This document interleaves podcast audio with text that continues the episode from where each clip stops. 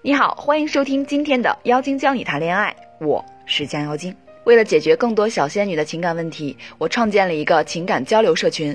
不管大家想解决情感问题，还是想掌握更多情感技巧，都可以在群里免费提问、免费学习。如果你也想变成恋爱达人，那就赶快关注微信公众账号“江妖精”全拼五二零，在后台回复“社群”两个字吧。最近经常会在后台收到来自大家的困惑，其中有一位粉丝给我们留言：“我今年三十三了，可还是觉得很迷茫。工作多年，什么钱都没存下来，没有男朋友，也没什么能力。现在真的很后悔之前没有好好安排自己的人生。想必在很多人的成长中都遇到过类似的问题吧？不满足于现状，又不知道该从何做起，只能自顾自地抱怨为什么当初不好好规划和努力，导致现在一穷二白，两手空空。那么我们大胆想一下，假如现在给你一个一千万，你会怎么花？有人可能说买房、买车、娶媳妇儿、包养小鲜肉，显然这是穷人的思维，而有钱人的思维最直接的答案会是投资。但在很多人看来，投资意味着非常非常有钱。的确，任何投资都有一定的风险，但没钱就不能投资了吗？巴菲特曾经在福布斯杂志采访的时候表示，最终有一种投资好过其他所有投资，那就是投资自己。在成年的早期阶段，巴菲特就开始对自己投资了。在年轻的时候，他花费了一百美元去上戴尔·卡耐基的公众演讲课。在课上，他克服了自己面对演讲不安、想吐的心理阴影，让他自信地向未来的妻子求婚，也帮助了他在奥马哈售卖股票。他说：“这个对自己的投资改变了他的一生。世界上只有一种没有风险且让你心甘情愿的投资，那就叫投资自己。只有这样，才能让自己获得成长。没钱的时候，更要舍得投资自己；借钱也要投资自己。投资自己的目的只有一个，让自己。”更值钱。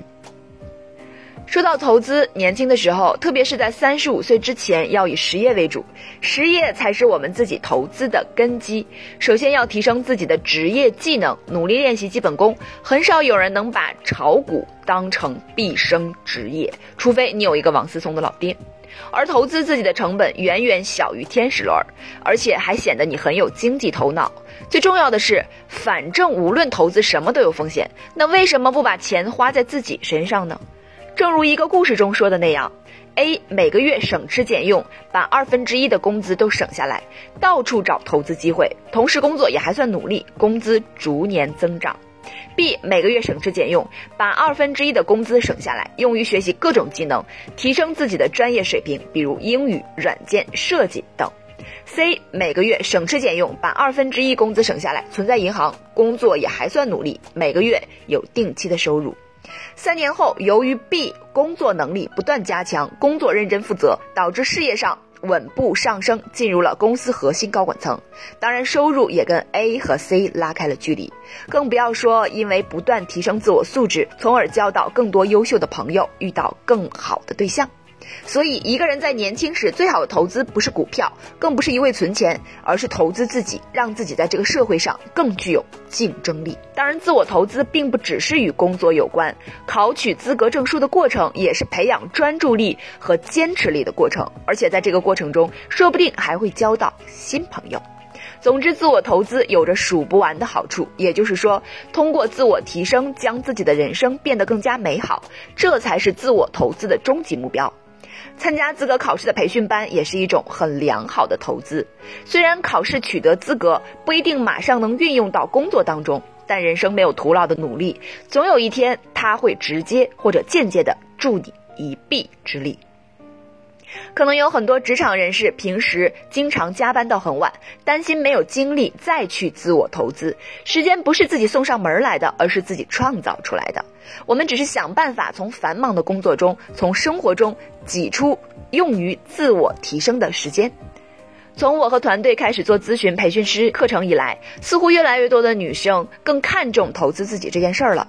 曾经有一个咨询师学员跟我说：“我把钱花在自己身上，成就了更好的自己，还能慢慢的赚到更多钱。怎么想这笔账都很划算啊！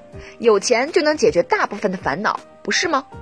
很多人一提到爱财，就表示出不屑一顾，仿佛承认爱财就俗了，就现实了。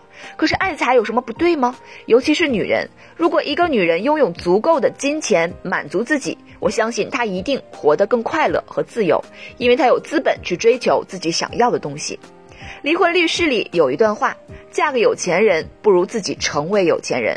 女人只有在人格和经济都独立的情况下，才能获得真正的安全感。